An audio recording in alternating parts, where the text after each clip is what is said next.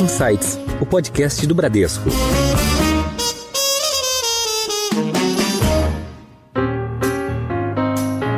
Olá, bem-vindos a mais um episódio do Insights, o seu podcast semanal com ideias que provocam um novo jeito de pensar. Eu sou a Priscila Forbes e hoje nós vamos falar sobre o que aconteceu de mais relevante no Fórum Econômico Mundial, que acaba de ser realizado em Davos, na Suíça. Quais assuntos dominaram os debates e como o Brasil foi visto pelos governantes e empresários do mundo todo? Quais as perspectivas econômicas para este ano? As respostas estão com o economista-chefe do Bradesco, Fernando Honorato, que participou do encontro e compartilha com a gente as suas impressões e os seus insights. Honorato, bem-vindos de volta ao Insights.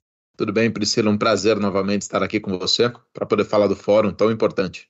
Exatamente. Você que acaba de regressar do fórum, quero abrir aqui o episódio pedindo para você contar quais os assuntos que mais foram debatidos por lá, e também sobre o relatório de riscos globais, né, que foi um tema que também surgiu na COP. Né, os riscos reforçam o quanto essa pauta é, ambiental, né, não só ambiental, mas social e de governança, tem ganhado relevância nos últimos anos, né, e como isso está conectado com o contexto econômico. Eu separaria, Priscila, em três grandes blocos. É claro que, veja, foram mais de, de, de 400 painéis no fórum, então tem muitos temas que são discutidos, mas eu separaria em três grandes blocos. Primeiro, um bloco sobre economia, né, que dá até a origem ao nome do fórum, que teve a ver com uh, as relações entre Estados Unidos e China, o efeito da alta de juros dos Estados Unidos sobre o mundo e a própria reabertura chinesa como um contraponto. Um segundo bloco ligado ao meio ambiente, e esse bloco foi bastante é, relevante, bastante significativo, como tem sido todos os anos, mas eu diria que com uma, um clamor ainda maior pela urgência na ação climática então ocupou um pedaço importante dos painéis esse tema ambiental. E um terceiro bloco, e, e esses blocos se conectam, tá, Priscila? Mas um terceiro bloco aí ligado às novas tecnologias, às é, novas, digamos, habilidades que os trabalhadores precisarão ter no futuro para lidar com essas novas tecnologias.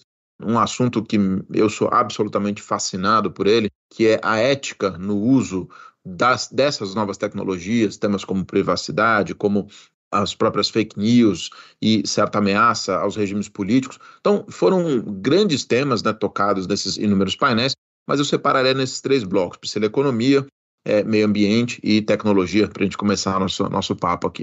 Legal. Bom, a gente ainda vai falar bastante sobre o, Brasil, mas eu queria te perguntar sobre dois assuntos antes, né? Primeiro, a, questão, como você bem colocou, né? O fórum é econômico, né? É, essa é a principal pauta do fórum. É, então, quais seriam as, as principais perspectivas para a economia global, levando em conta que a gente está vendo aí as principais economias saindo daquele período de reabertura da, da economia pós-pandemia, onde a gente viu um crescimento muito acima né, da média histórica dos últimos anos e que agora esse crescimento já se acomodou, né, já voltou para patamares mais, mais normais, mais próximos às, às médias, né? E, e, começa a se falar, inclusive, sobre recessão, principalmente quando a gente fala de Estados Unidos, né? Tem a, aquela questão se vai ser um pouso suave ou não é, da economia americana, e também é, do ponto de vista da China, que agora sai, é, encerra ou abrandou aquela política de Covid zero, né? Então a gente tem uma reabertura da China, e a gente viu a China também desacelerando bastante o crescimento, a gente viu o PIB chinês aí é, com 3% de crescimento, que em termos absolutos, obviamente, é um crescimento bom, mas quando a gente pensa no relativo, né, do, do quanto a gente estava acostumado a ver uma China crescendo até dois dígitos, realmente a gente está falando agora de, de uma nova realidade, né? Então, queria a sua leitura sobre isso. É, é muito interessante, Priscila, porque os, tinham vários banqueiros centrais lá, né? Ou seja, presidentes de Banco Central de vários países. E eles foram praticamente unânimes em reconhecer certo fracasso, certa incompetência né, deles, dos analistas, dos economistas de um modo geral, em antever essa inflação que nós vivemos aí nos últimos meses. Né? Muitos dos bancos centrais, inclusive o Fed, o Banco Central Europeu, eles imaginavam que essa inflação ia ser transitória ela não foi. Bom, daí derivam praticamente todos os temas que você acabou de trazer. Não todos, mas praticamente. Em outras palavras, a grande discussão do Fórum Econômica foi até onde as taxas de juros vão ter que ir no mundo para trazer essa inflação para baixo. E aí, justamente pelo fato dos banqueiros centrais terem se surpreendido, terem errado na previsão anterior, todos hoje são muito mais cautelosos em cravar esse novo nível. Né? Ninguém quer, dizer, quer ser muito assertivo em dizer ah, a taxa de juros vai parar por aqui ou ali. Então, tem uma incerteza grande qual é o novo nível de taxa de juros, e essa taxa de juros, que é mais alta do que a gente viveu nos últimos 30 anos, ela certamente vai produzir uma desaceleração econômica. Esse era o, esse era o mote geral da desaceleração, como você mesma trouxe. Dito isso, Priscila, é, eu diria que tinha um certo alívio é, no, no, no, fórum, tanto dos empresários. Vale lembrar, esse, esse não é um fórum propriamente de gestores de portfólio, né? Ele é um fórum de, eu diria, essencialmente pessoas da economia real, de é, representantes dos governos, né, de academia. Então, tinha um certo sentimento de alívio neles, de que apesar da desaceleração, né, por conta dessa alta de juros que, que a gente está vendo, é, tem sinais encorajadores de, de, queda da inflação já no mundo desenvolvido. Então, isso dá um pouco dá um certo conforto de que talvez o juro não precise subir muito mais, né? e justamente pela reabertura da China, como se a China conseguisse cumprir um papel de compensar essa, essa queda do PIB, né? essa desaceleração do PIB global, vindo dos desenvolvidos, do, do Ocidente principalmente, né? com o aperto de juros, e a China, com a sua reabertura, conseguisse compensar. Um dado muito interessante, Priscila, que eu ouvi por lá, é que a taxa de poupança dos chineses durante a pandemia foi três vezes maior do que a habitual. O que é, já é uma enormidade para padrões é, internacionais, o quanto os chineses poupam. Você imagina isso durante a pandemia. Eu tinha consciência que a, que a poupança tinha sido maior, mas não sabia que era dessa, dessa magnitude. Então, é, tem muito dinheiro, diria assim, ou muito consumo para entrar na economia global com a reabertura chinesa. Então, se eu fosse sintetizar, eu diria que tem, de um lado, né, uma preocupação com os níveis de taxa de juros, ninguém quer ser muito assertivo, e de outro tem é, uma expectativa positiva com a economia chinesa, combinação desses fatores dá um certo alívio. E para fechar, Priscila, uh, eu acho que assim, isso permeia mais o primeiro tema dos juros, tem sim uma preocupação grande no fórum uh, sobre quais vão ser os efeitos nos países, especialmente aqueles mais endividados, sejam os desenvolvidos, sejam os emergentes, dessa alta de juros. Então tem uma preocupação sim do tamanho do endividamento do, dos governos, né, que cresceu muito, o efeito dessa taxa de juros, em paralelo a uma discussão que não foi propriamente a, a principal, mas que ela começa a surgir, que é, em algum momento, os bancos centrais vão ter que diminuir o tamanho do balanço deles, ou seja, vão, vão vender os ativos que estão no balanço, especialmente títulos dos governos, para poder normalizar seus balanços. Você imagina isso quando acontecer nesse ambiente de juros altos, porque eles vão agora ter que lidar com, imagina, nos Estados Unidos o Fed tem cerca de quase, quase 9 trilhões de dólares no seu balanço. Então isso vai produzir um aperto das condições financeiras que vai se somar a esse ambiente de juros elevados. Enfim, não, não foi a principal discussão, mas ela apareceu ali tangenciando também. E a gente tocou aqui no ponto de, é, de consumo, né? De, você falou da poupança dos, dos chineses e que isso é, migraria para consumo, né? E do ponto de vista da, da oferta, Honorato, existe assim uma, um, uma leitura de que já foram resolvidos aquelas questões né, de cadeias de suprimento, de gargalos de oferta, que foi o que a gente viu durante a pandemia. Né? Então, hoje o que a gente estaria vivendo seria mais uma inflação é, de demanda e não tanto mais uma inflação de oferta, é isso? Exatamente, Priscili. Eu, eu, mencionei aquela sensação de alívio, né, essa certa sensação de alívio ligado aos temas de, bom, a inflação começa a desacelerar e a China reabrindo, mas teve uma sensação de alívio ligado a dois temas de oferta, como você mesmo mencionou, que foram importantes. Primeiro, a questão energética. Bem ou mal, os, os temores né, de uma crise energética mais pronunciada, especialmente na Europa, eles não se concretizaram seja porque o inverno foi mais moderado na Europa, portanto o frio foi menos intenso, o uso de energia precisou ser menor, seja porque os países se prepararam, sim, para diversificar suas matrizes, ter fontes alternativas é, ao, ao gás e ao petróleo russos. Né? Então, isso deu um certo alívio. Com a guerra não tem alívio, tá, Priscila? Com a guerra, eu diria que ainda tem uma preocupação grande, que ela vai demorar. Mas os efeitos práticos sobre o mercado de energia, obviamente, não estou falando dos efeitos humanos aqui, mas sobre o mercado de energia foram menores. Isso tira um foco de preocupação da oferta, que era o seguinte: se você tiver escassez de energia, a Europa, em particular a Alemanha, que é uma grande produtora, ia ter dificuldades em entregar esses bens né, para o mundo todo, ia faltar, né, portanto, oferta industrial. E o, o, o tema é, que ficou muito famoso no ano passado, o tema dos semicondutores, né, que você também trouxe nessa, nessa, nessas restrições de oferta, eu tive a chance de participar de um painel com o presidente é, global de uma das maiores empresas produtoras de é, semicondutores no mundo e um dos maiores é, produtores de automóveis também no mundo, e eles estavam falando sobre os semicondutores. E a boa notícia é que essa, essa crise no curto prazo ela está equacionada. Né? Assim, hoje já você tem um certo excesso até de oferta de semicondutores no mundo, ainda que quando eles olham para 5, 10 anos à frente, essas inovações que nós temos hoje em dia nos automóveis, nos nossos celulares, nas nossas casas inteligentes, né, elas vão demandar uma produção enorme ainda de, de semicondutores. Então, parece que nós vamos viver com crises, de certa forma, cíclicas nesse, nesse mundo, que vão ter momentos de escassez, momentos de excesso de oferta, mas, felizmente, para 2023, parece que a gente vai viver um momento de certa é, excesso de oferta em semicondutores. Então, a preocupação diminuiu bastante com aqueles gargalos que nós falávamos é, anteriormente. Em Foco. Bom, agora falando mais especificamente de Brasil, né, nós tivemos como os dois principais representantes aí do, do, do, governo, a gente teve a ministra Marina Silva, né, pelo, pelo lado ali do, do, do meio ambiente, e tivemos também a presença do Fernando Haddad, né, na, na posição já de, de ministro da Fazenda. Então, queria te perguntar qual foi a percepção dos presentes né, em relação ao Brasil, principalmente primeiro nessa, nessa agenda é, climática que a Marina levou né, a sua credibilidade com, com promessas desse novo governo para apresentar o novo Brasil né, em relação a essa agenda ambiental que até então estava um pouco, vamos dizer, em segundo plano. Né? Então, qual a sua avaliação em relação à posição do Brasil nessa agenda de, de oportunidades uh, para os negócios mais sustentáveis, né, para essa economia uh, sustentável e cíclica, né? E menos carbono intensiva. Olha, Priscila, é, é, muito interessante você trazer isso, e até antes de falar da participação de ambos, da ministra Marina e do ministro Haddad, eu tive a chance, o privilégio, na verdade, de estar com ambos em, algumas das reuniões lá. Tem, tem essa discussão sobre a desaceleração global, sobre a recomposição da China que nós falávamos, mas é, o fórum tem, eu diria, alta convicção que a transição energética que o mundo precisa passar, ela pode ser, ela mais do que pode, ela será a fonte de uma nova fase de crescimento sustentado, robusto da economia global, com inclusão, com redução de desigualdades.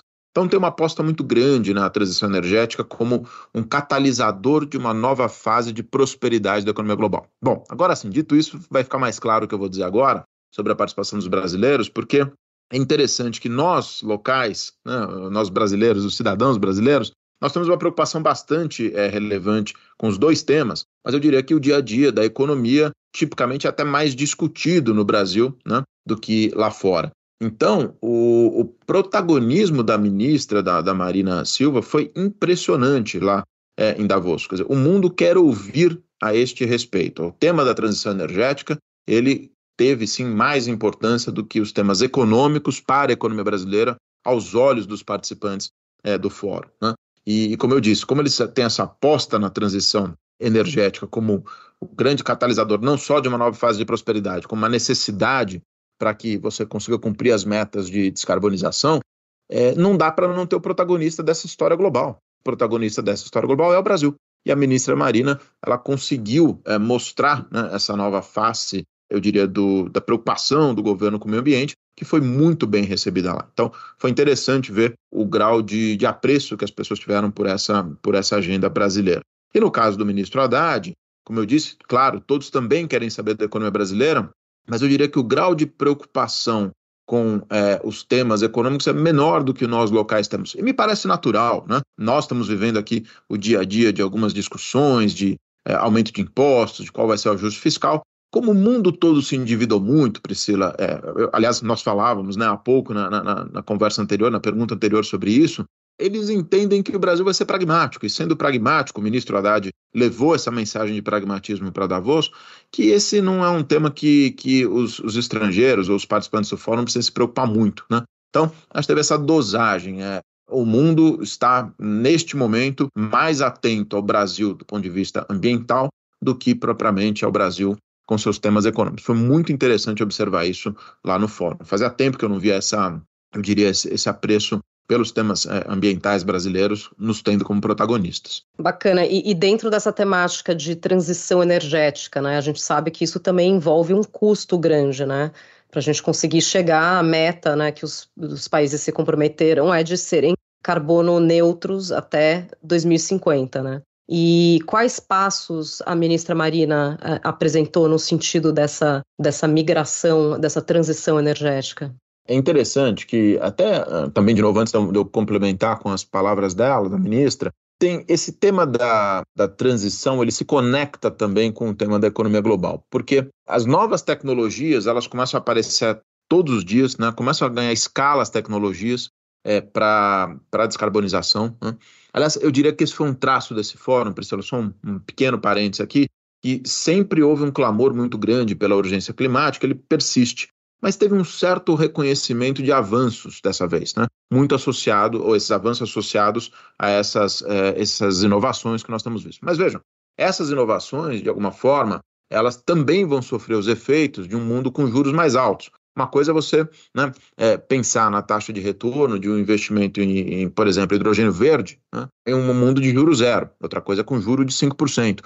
O custo de oportunidade, como a gente fala, ele mudou, ele cresceu bastante. Então, isso vai desafiar também esse tema da transição energética. Bom, dito isso, a ministra, obviamente, ela, ela acabou de chegar no cargo, ela né, acabou de assumir, mas tem a, a, o histórico dela, e a, o primeiro compromisso foi justamente com o desmatamento zero. Né? Então, ela disse que as ações iniciais, que inclusive algumas já começaram no Ministério, elas vão na direção de um desmatamento zero, e ela destacou os potenciais já existentes no Brasil dessas energias limpas, né? como é o caso da hidrelétrica, como é o caso da energia solar, da energia eólica, então é interessante que o, a Europa, por exemplo, diferentemente do Brasil, precisa tomar muitos passos na direção de se tornar, de ter uma matriz limpa. O Brasil não. O Brasil, claro, precisa aperfeiçoá-los, mas nós temos uma energia limpa em grande medida.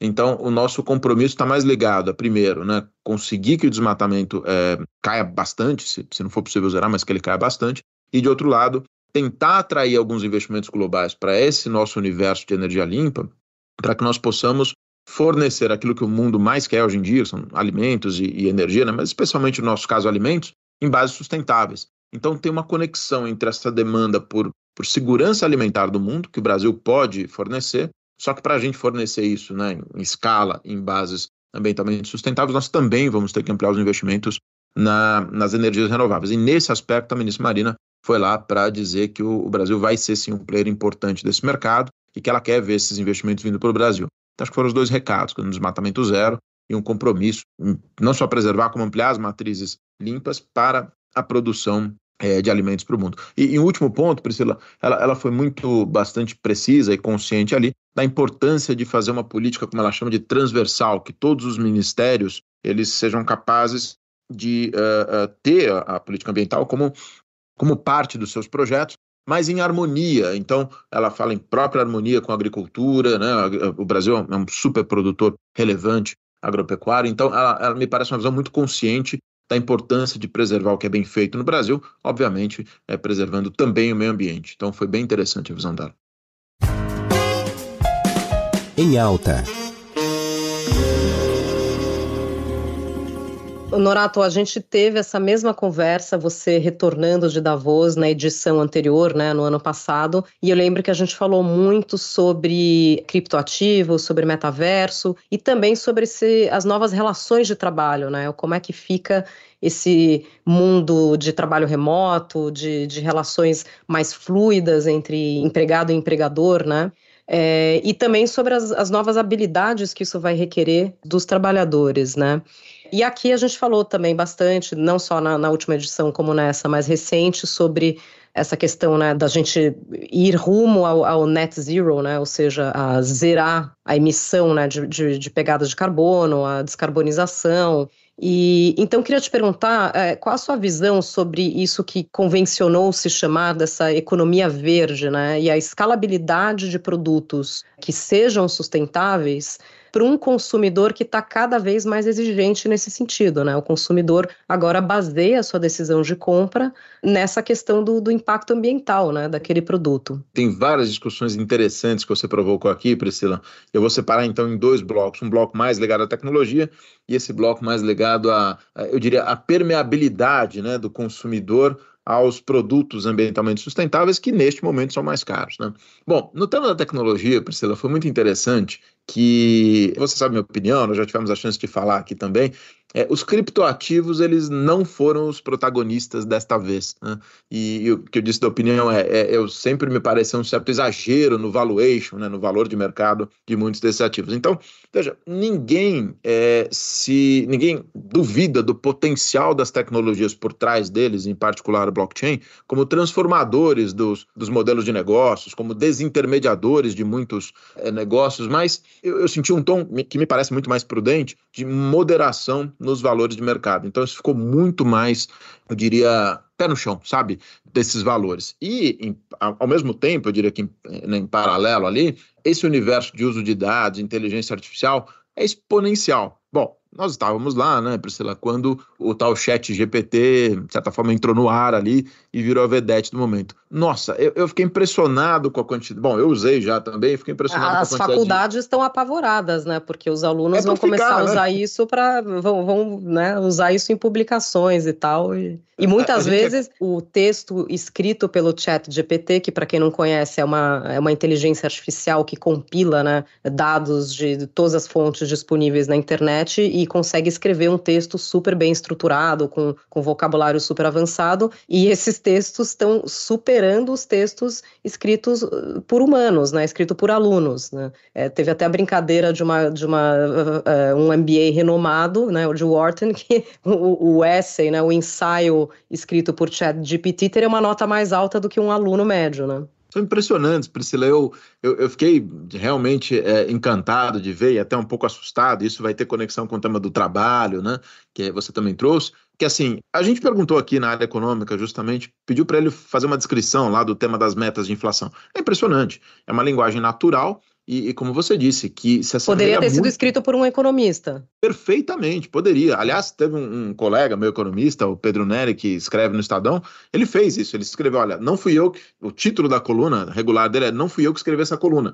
E é uma coluna né, de economia, você nota escrita que por algum... um chat de GPT. Exato, exatamente, escrita pelo chat. É, é, você nota que tem algumas partes um pouco mais truncadas, mas olha, você podia dizer, ah, talvez o, o Pedro não estava tão inspirado assim, escreveu né, uma coluna um pouco mais pobre do que o regular, mas passaria absolutamente como uma coluna de um economista no que foi feito. Então, esse universo, Priscila, e mesmo o metaverso também, ele continua, é, eu diria, atraindo grande atenção. E claro, tem as questões éticas, as questões de privacidade. Só para dar um exemplo aqui, não alongar muito nossa, nossa conversa aqui, mas o, tem novas tecnologias, são wearables, né? aqueles é, vestimentas que você coloca, nesse caso é um boné, que ele captura pequenas ondas é, cerebrais ali, os movimentos iniciais de ondas cerebrais. Resumo da história. Você consegue antecipar, por exemplo, um motorista de caminhão, está lá na estrada, se ele está com sinais iniciais de fadiga e gerar um alerta para ele. Bom, do ponto de vista da segurança das pessoas, né, das empresas transportadoras que são para quais esses motoristas trabalham, isso é extraordinário. Agora, isso associado, por exemplo, às informações que você tem do celular da pessoa, informa, associado ao, ao local onde ela está olhando, podem, de certa maneira, antecipar algumas ações das pessoas que vão entrar em temas de privacidade bastante mais delicados. A, a própria autora do livro com quem eu falei lá, ela, ela lembrou do, do filme Minority Report, que eu já já fica uma primeira dica cultural para rever, né? É, uhum. Que quem, quem não assistiu vale a pena assistir. É um pouco isso, você tem uma premonição é, do que vai acontecer. Enfim, são, são temas muito interessantes. Aí você trouxe um outro bloco ligado ao mercado de trabalho e. Hum, flexibilidade, mundo remoto.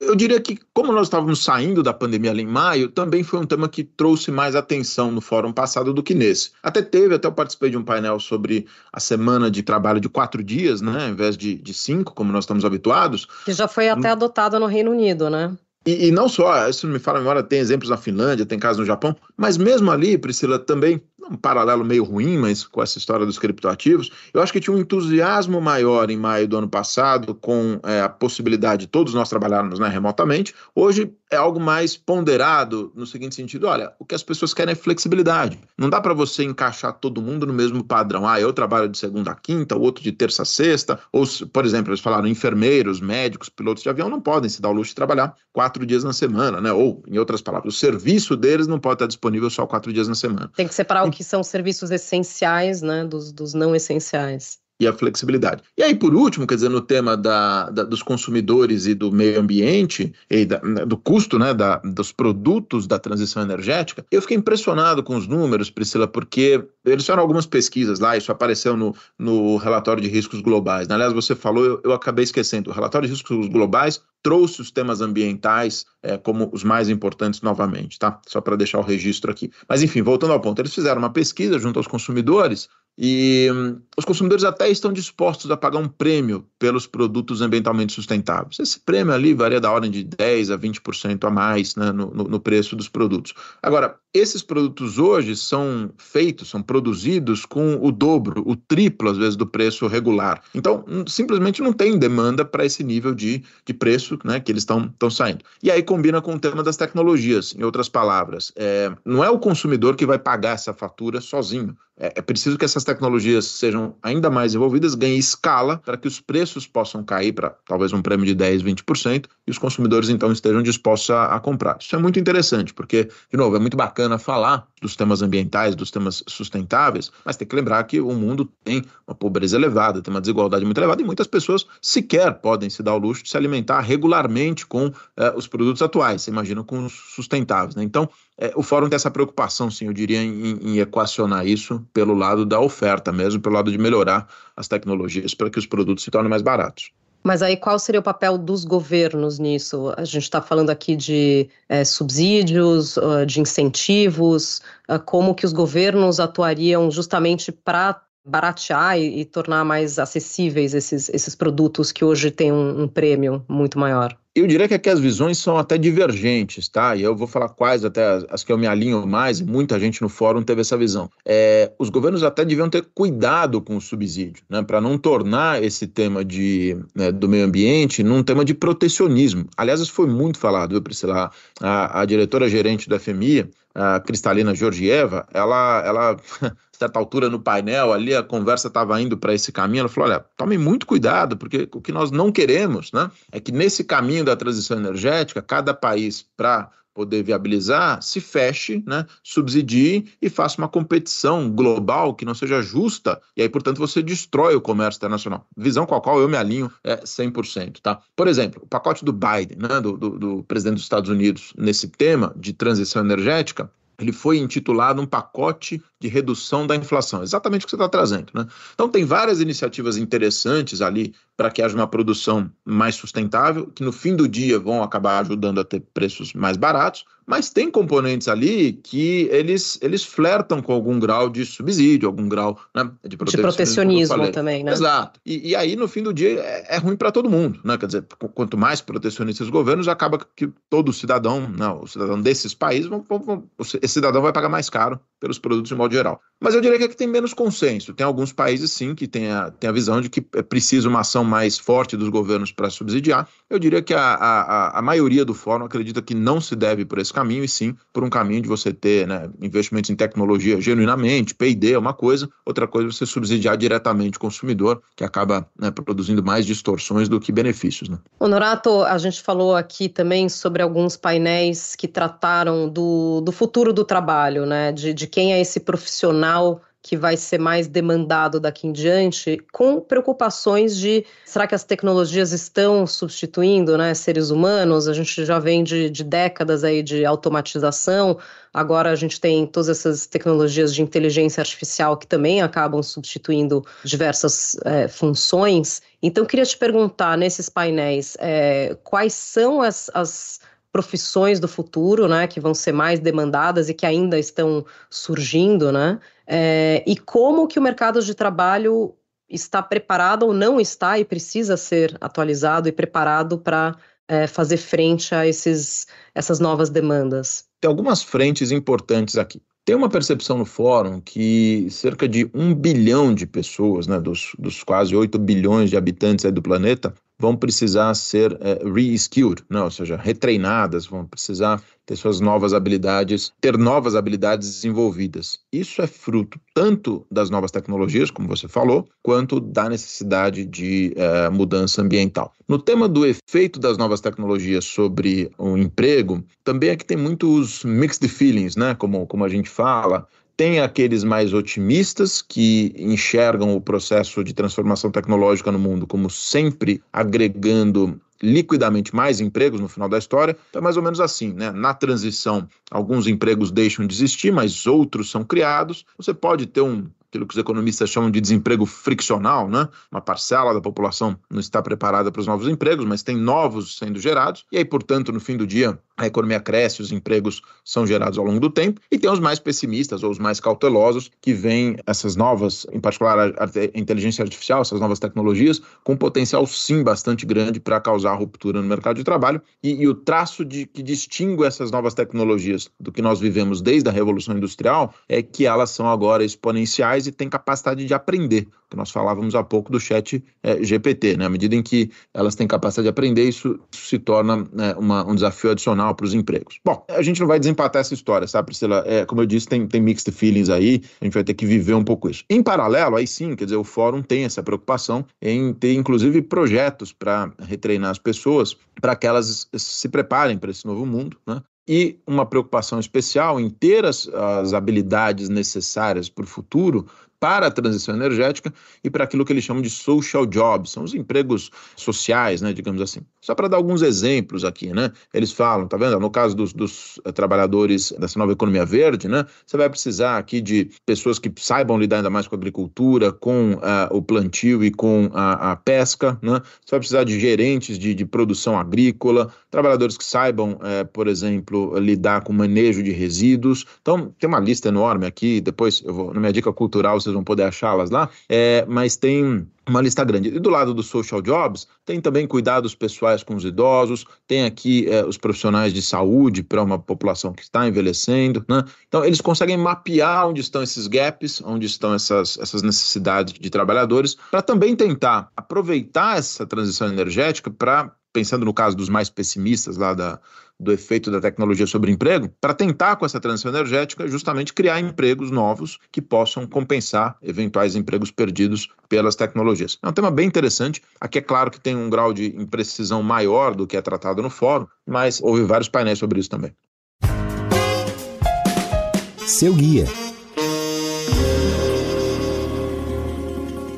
Muito bom, Honorato. E como você já deu um mini spoiler aqui, né? A gente chega na sessão das dicas. Você pode compartilhar alguma fonte que você utilizou aí para falar desses novos empregos? Acho que deve estar todo mundo curioso a respeito. É, eu diria até que é meio óbvio a dica de hoje, Priscila, que é o, o site do, do Fórum Econômico Mundial. É, para quem quiser acessar, é o WeForum, W-E F-O-R-U-M, weforum.org, é, onde tem basicamente tudo que nós falamos aqui está lá, Priscila. Eu mencionei dos empregos, porque tem a lista completa lá, mas todos os temas que nós tratamos aqui estão cobertos ou em relatórios, ou em artigos, ou em vídeos, né? Algumas das apresentações das quais eu participei lá, por exemplo, estão gravadas. Então tem muita coisa bacana para quem se interessa por esse assunto. O que não falta ali é material para consulta e para fazer uma navegação, eu diria, extraordinária aí nesse no universo desse sistema. Excelente. Bom, nós conversamos hoje com Fernando Honorato, economista-chefe do Bradesco,